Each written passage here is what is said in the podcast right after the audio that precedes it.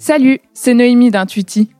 Il y a deux ans, nous avions partagé un article sur notre propre média Décrypte intitulé 10 exemples d'entreprises qui ont créé leur propre média. Parmi les 10, nous avions notamment cité Le Comptoir, le média de Malakoff Humanis. Derrière ces exemples, il y a souvent beaucoup de travail.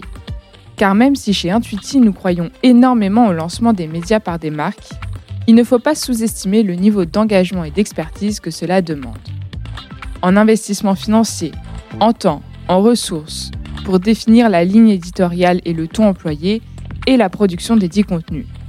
La création d'un média d'entreprise est loin d'être un long fleuve tranquille. Explication avec Marie Hardy en charge du comptoir. Bonne écoute. Bonjour à toutes et à tous. Je vais vous parler d'un site web, le comptoir, le qui est au cœur de notre stratégie de marque chez Malakoff Humanis. Le comptoir, c'est euh, le média de la performance sociale des entreprises.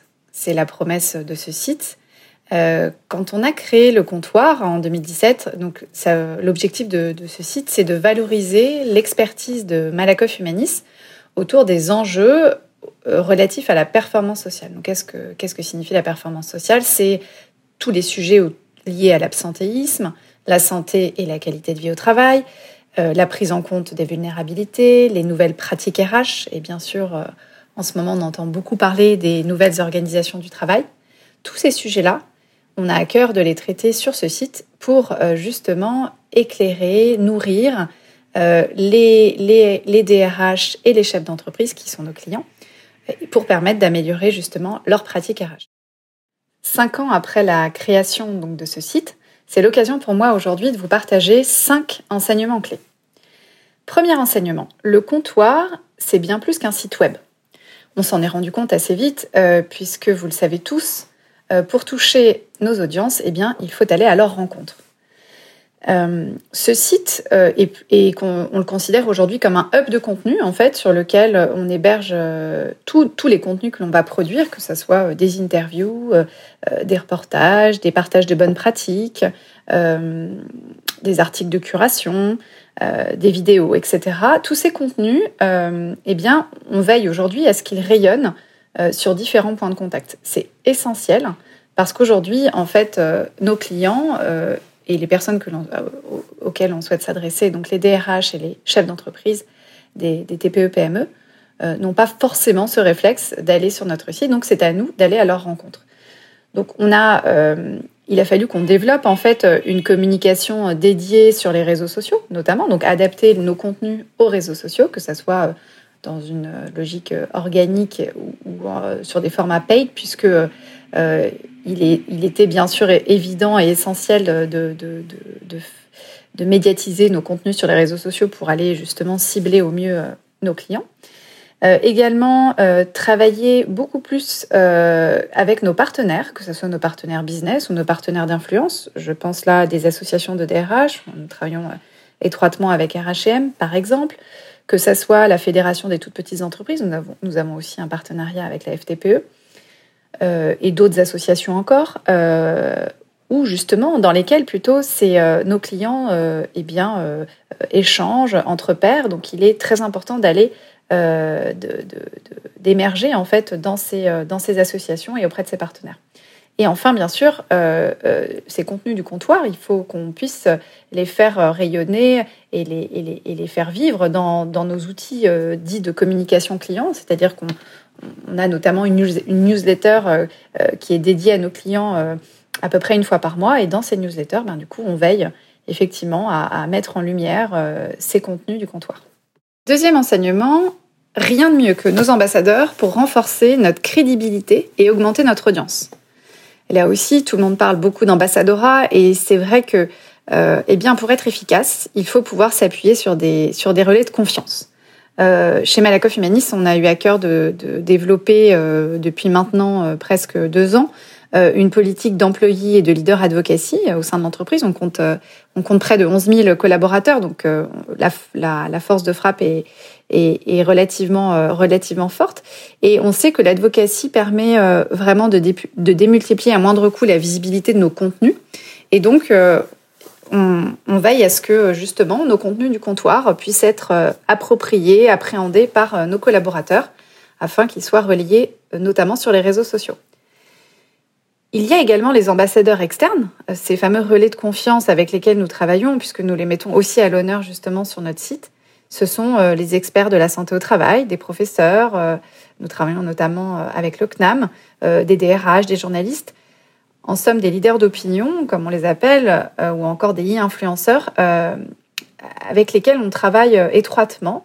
Et ces personnes-là, elles sont essentielles parce que c'est grâce à elles qu'on va aller toucher euh, vraiment les personnes auxquelles on souhaite s'adresser. Donc, euh, euh, c'est une approche qui est extrêmement qualitative et on le voit sur les réseaux sociaux quand ces influenceurs partagent des contenus du comptoir. Et eh ben tout de suite, on a beaucoup plus d'engagement, on a un véritable engagement en fait autour de ces contenus. Et par ailleurs, ça nous permet de drainer du trafic sur le site. Troisième enseignement, et non des moindres, n'oublions pas d'écouter nos cibles. Des partages d'expériences valent mieux que des contenus d'expertise.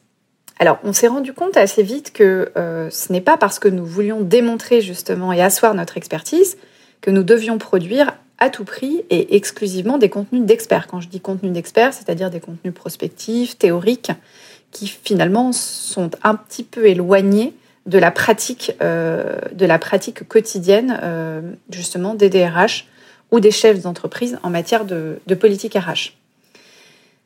On, l'a vu, nous, tout simplement parce qu'en observant euh, finalement le, la, visibilité, en regardant les stats hein, autour de nos contenus, on s'est rendu compte que les contenus les plus plébiscités, en fait, étaient euh, eh ben, des interviews, justement, euh, de DRH, de chefs d'entreprise, donc des interviews de pairs, des témoins d'entreprise. Et ça, c'est extrêmement précieux parce que, parce que voilà, on est sur des, on aborde des sujets très concrets avec des exemples des exemples qui, ont eu lieu. Et puis on voit aussi euh, les bénéfices ou alors les, avantages ou, plutôt les inconvénients qui ont pu euh, que cela a pu générer. Mais en tout cas cette parole euh, cette parole de témoin elle est elle est très appréciée de nos lecteurs. Un autre sujet qui qui, qui remporte plutôt enfin des contenus qui remportent un, franc succès ce sont les décryptages les décryptages autour de problématiques qui sont d'actualité euh, et là aussi, à l'aide de témoignages, de partage de bonnes pratiques. Donc là, je vais vous euh, donner comme exemple, et je vous invite à aller, euh, aller regarder bien sûr sur notre site.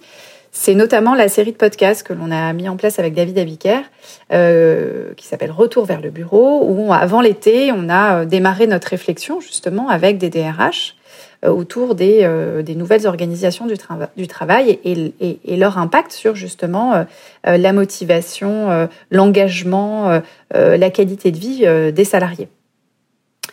donc là, on était vraiment sur une problématique d'actualité qui était traitée au travers eh bien, de retours d'expérience extrêmement concrets.